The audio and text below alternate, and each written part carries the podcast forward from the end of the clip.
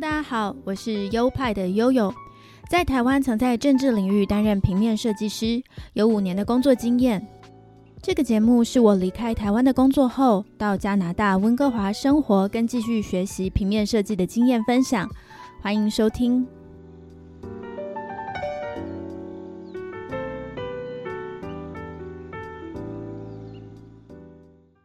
Hello，大家欢迎来到优派 Podcast EP 六十二，我是优派的悠悠。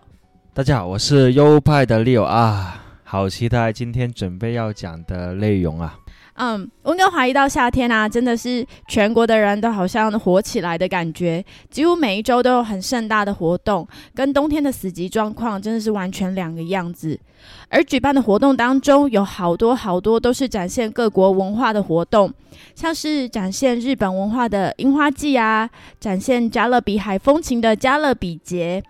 普遍台湾人应该比较陌生的希腊文化，在温哥华也能参与到希腊节来了解。那当然，台湾也有台湾的文化活动，像是我们上周末去参加的温哥华珍珠奶茶节 （Vancouver Bubble Tea Festival）。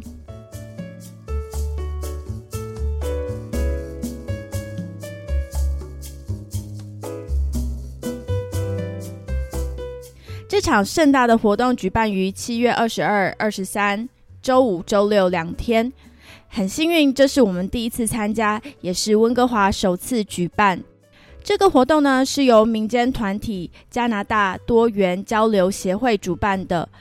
要很感谢他们的努力，能让台湾的文化被推广。那我们这种台湾游子呢，能够满足一下思乡之情，像利友这样的对台湾文化很有憧憬的外国人，也能更进一步体验台湾的文化。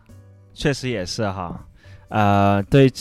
一听到这个名字就会觉得特别的呃好奇，而且感到兴奋，因为我感觉在国外这边珍珠奶茶是一个比较有象征性的台湾食物吧。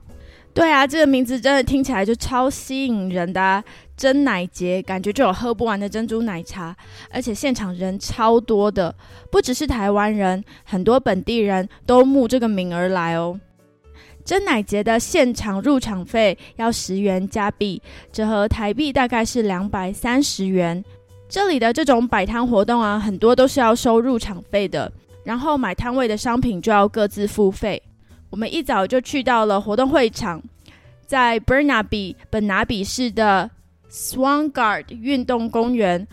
我们大概刚开门的时候就去了，现场已经大排长龙。那因为我有上网预先购票，就可以免掉排队。这个经验让我学到了，以后啊有这种上网购票的活动，都要先买票，不然在这种酷暑中排队真的是会中暑。这个活动的购票方式是我觉得整个活动中我很不满的一个点，因为呢是要透过温哥华的一个外送平台叫做饭团外卖。饭团外卖在温哥华就像是台湾的 f o o Panda 跟 Uber Eat 一样，饭团外卖呢是温哥华市占率很高的一个外卖平台，而且几乎中国人开的餐厅都能在饭团外卖上找到。饭团外卖呢，也是这一次活动一个很大的赞助厂商，但是那就是一个充满简体字的 App。虽然它是一个创立于温哥华的企业，但是给我的感觉就是超级中国的，所以呢，我就拒绝下载那个 App 在我的手机里。我就用网页版的付一付门票的钱，然后拍下交易记录，想说如果到时候不让我入场，我就要跟他们吵架。结果没想到，这个方式主办单位也是可以接受的，并没有人刁难我，让我很快速的就入场了。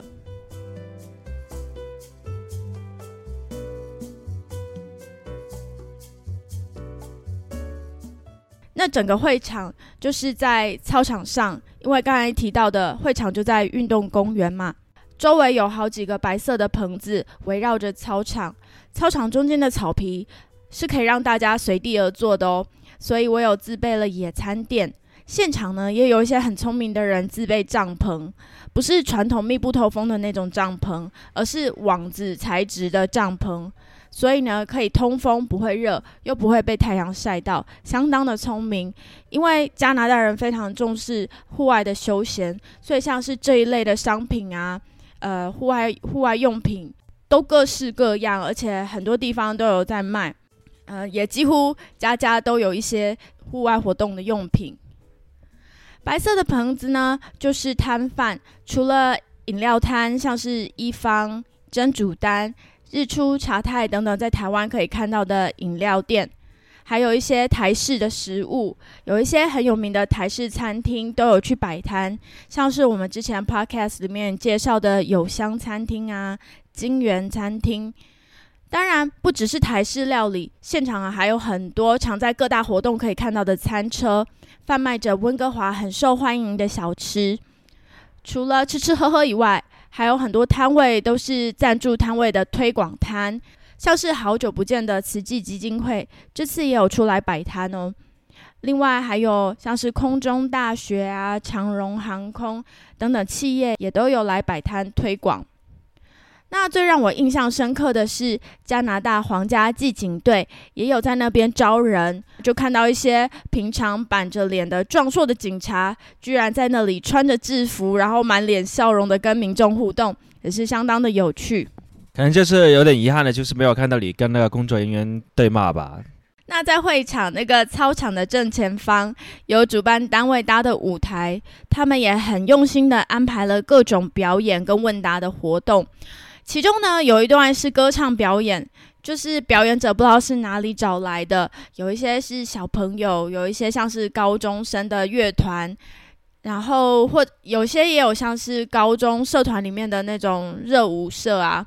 唱跳的歌曲有很多都是台湾歌曲，还有台语歌。那因为我几乎都会唱，所以我真的觉得听了很亲切，真的会觉得那里就是一个台湾人的场子。对，对于我一个一无所知、也不清楚他在唱什么歌的一个人来讲，我觉得还是充满了新鲜感。那关于我们今天的话，我们主要的是选择了好几个摊档去买。分别食物还有饮料，饮料的话，我们买了两种，一个是那个椰子水，还有一个就是那个叫做尝鲜的一个算是仙草。然后我们主要吃的话，我们是去了一家是好几个餐厅合在合作的，大概可能是同一个饮食集团吧。然后是金源啊，然后是觅食啊，一个摊档。它是首先是有一个工作人员给了一张，呃，宣传的纸张给我们，然后我在上面就有几款心仪的食材是想去选择的，然后刚好在旁边的时候，不知道是那那个人是老板还是说是那个主要的大厨，反正他是被采访，而且刚刚好有提到我想准备要点的那些食物，所以我觉得更有说服力。对我做这个决定，那首先我们点的第一款是那个万峦猪脚，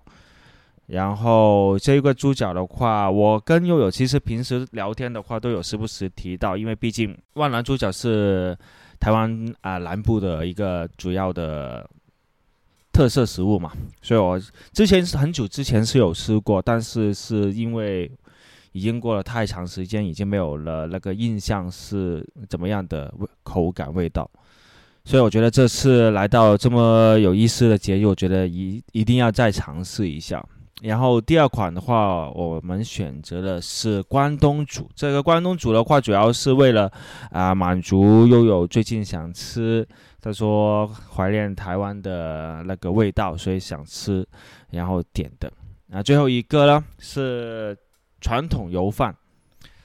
嗯，先对比一下，我觉得这个关东煮的话，因为我刚才为什么计划那么简单的、简单的带过，是因为确实这个关东煮的味道是比较淡。如果用四字来描述的话，可能是有点淡而无味。嗯，跟我想象中的关东煮的话还是有点出入，因为我觉得关东煮的话，其实那个汤的话。起了蛮大的作用的，因为不但只是吃那个肉类啊、蔬菜啊，但喝那个汤也是很暖心的一个环节。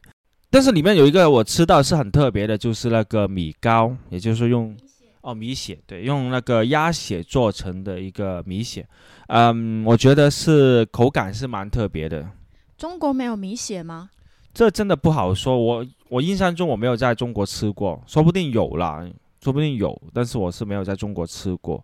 嗯，能感觉到吃的，因为我之前有吃过鸭血的那个经验，所以这次我吃的话，我会能感受到它的鸭血的味还是蛮重的，但是还是相对淡了一点。我不知道那个正宗的话是不是也是像这种那么淡的味道。因为我们通常吃米血的话，我们都会沾酱油膏或者是呃甜不辣酱等等的。哦，那那那样子的话，可能是味道会更加有层次了。嗯，总体来说是还是 OK 的啦，但只是主要是还是汤比较淡。那那个另外一个是那个台式传统油饭。关于这个油饭的话，我觉得蛮赞的。对，看上去有点像那种广式的糯米鸡那种的感觉啊，有点像那种感觉，但是它吃出来的。味道啊，口感啊，又不太一样，可能是用的食材不太一样吧。然后当天的话，蛋摊还给了我们一些啊，他们叫的万能酱，可能就是放在什么地方都会让食物更加的好吃的作用吧。呃，沾上那个油饭，我觉得是让一个比较清淡的饭加多了一些味道。所以是在味蕾上面还是一个蛮突破性的，对我来讲，因为平时广式的话，可能炒饭相对会少一点这种叫加酱这样子。嗯，万缕丛中一点绿，油饭再加一个这个万能酱，我觉得是一个很棒的搭配。猪脚的话。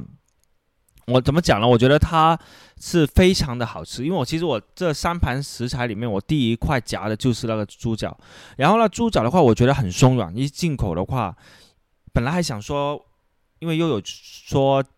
家乡的猪脚应该是整个猪脚吃的，会有点带骨头的，可能有点难堪难背。如果在路上啊，或者说坐下来要带拿那么大块的骨头，但很呃，商家很贴心，把它切成了一小小块。然后啊，加上了是不是万能酱呢？好像是蒜蒜蓉酱哦，那个味道很棒哦。我觉得那个首先先不说那个酱是啊怎么把那个食材升华了，单纯那个肉的话，我觉得也是非常的做的非常的细致，软软的，没有很硬，而且那个皮的话也是嗯很有那个弹性，很 Q，所以我觉得。如果当年呃吃过的那个万峦猪脚是这样子的话，为什么我没有把这个传统一直留下来？我有点感想不清。有可能我当年吃的就是没有这么好吃吧。但这次的话刷新了我对这个万峦猪脚的理解还有印象。所以将来的话，我觉得如果有机会的话，还是想再继续吃一这一道菜系。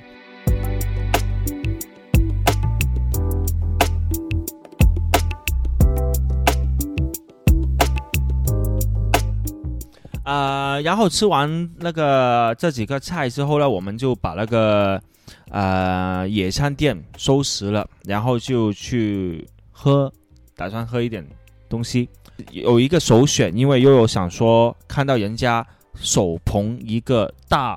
椰子，然后也觉得哎试也想试一下，所以我们就专门在那个最有可能卖这个椰子的那个摊档里面去找，然后发现其中的一个摊档。有几个忙碌的工作人员之外，他们的地上就摆了很多那个叶子。那我们想应该就是这一家了。那后来我们还先前顾后的去探一下，哎，是不是这一家呢？然后问一下他们，哎，确实是这一家。然后我们才安心的排上队。排的队还是蛮长的，啊，十几二十分钟。然后在炎热下，其实确实也是一个蛮长的时间。然后到了我们的那时候很有趣的就是，我们本来以为就是它很简单，因为他收我们三块钱嘛。那三块钱，我想，哎，我当我那时候还跟悠悠讲说，那三块钱还是算便宜的，因为在一个他们要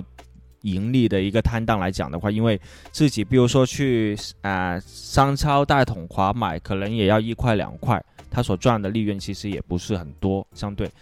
那轮到我们的时候。我就看到那个那几个工作人员好像就他们手忙脚乱的去打开那个椰子，然后放到一个很大的桶里面，有点莫名其妙。因为之前的椰子好像只是手拿着，然后装着一个吸管，忙碌了一顿之后，他原来发现，原来他们是想从我们身上再获取更多的利润。他们可能觉得，如果这样单个的卖，正如我所讲的，可能赚的钱不够。这几个卖奶茶的哥们自然也想分多一点点，所以他们就把那个椰子敲开之后，同在一个桶子里面，然后再各自的把那些塑料杯放入一些带有甜浆的野果，然后再把那个椰子原汁倒进去。当时的那一刻，因为我们已经交钱了，所以他那个负责收钱的女生自然也没有那个嗯想法去额外的收我们更多的钱。但是我能不能敢，他马上就把那个单价从三块调整到七块钱，所以我们那时候心里爽了一下。我们就是唯应该是唯一，或者说是最后一个对能用这个价钱买到一杯属于我们的饮料。怎么讲呢？我觉得这杯饮料其实还是蛮棒的，因为椰子本来就是有一种解暑的解暑的那个功效嘛，再加上它带有一些带有甜味的那个椰果，能让这个本来相对淡的椰子汁原汁加了一些呃该属于它的味道，所以我觉得非常的不错，非常的不错。这一杯呃完喝完之后还有一点那个。还还还还会想再喝多一杯的感觉的，给当时的话，那最后的话，我们买的是一杯叫做尝鲜的那个啊仙草冻，它是混合了仙草、芋圆、珍珠，然后还有啊一些红豆啊、糖浆这样子。这杯东西的话，排的时间还是蛮长的，味道我觉得也是蛮不错。虽然悠悠说是相对甜了一点，但我觉得是挺宜人的。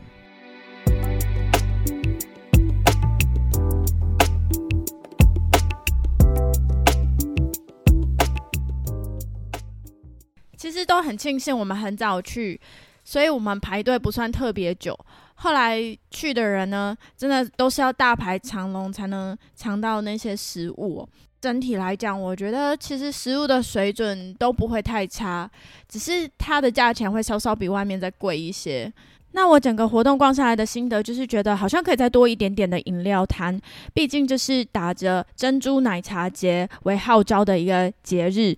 所以到会场的时候都会期待，其实有很多的选择，但呃，并没有像我们所预料中的可以买到那么多不同的不同家的珍珠奶茶。其实台湾还有很多很丰富的食物，相信台湾人都知道。除了珍珠奶茶，除了呃我们刚才提到的万峦猪脚油饭等等传统食物，像是一些传统的点心，像是豆花啊、凉凉的糖水啊。呃，叉冰等等，我觉得也都是一个在夏日很适合贩卖的商品。希望如果有第二届的话，主办单位可以在更多元的推广台湾不同的食品。其实还是真的都是非常感谢的，因为呃，能让台湾在这样的场合中被看到，也算是一种软性的外交。对啊，确实，你刚才提到有一些食材是应该是被推广。其实我觉得盐酥鸡应该是，或者说蚵仔煎应该是可以值得。摆摊，但是好像昨天没有看到有盐酥鸡，可能有，但是我觉得偶尔间好像是没有了。对，又是出现了像我之前提过很奇怪的盐酥鸡饭，就是整个摊位就只有那个。其实台湾人不会把盐酥鸡加在饭上，但是每次跟台湾有关的活动都会出现盐酥鸡饭，我真的觉得超诡异的。但没关系，我们期待下一次的那个珍珠奶茶节会有更多的摊位会大放异彩，然后让我们有更多可以。作为一个啊非台湾人来讲，可以有更多的吃到台湾食材的选择。因为这是第一届，所以我觉得能够有这样的成绩，我觉得很棒了。我真的非常非常期待能还有第二届的珍珠奶茶节，到时候我也可以很骄傲的跟大家来介绍这样的一个节日。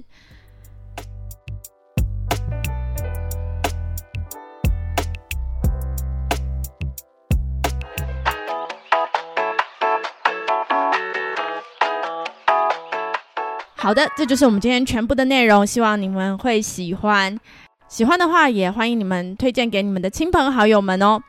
本节目有赞助的机制，赞助的链接就在每一集的节目说明里面。最后，最后，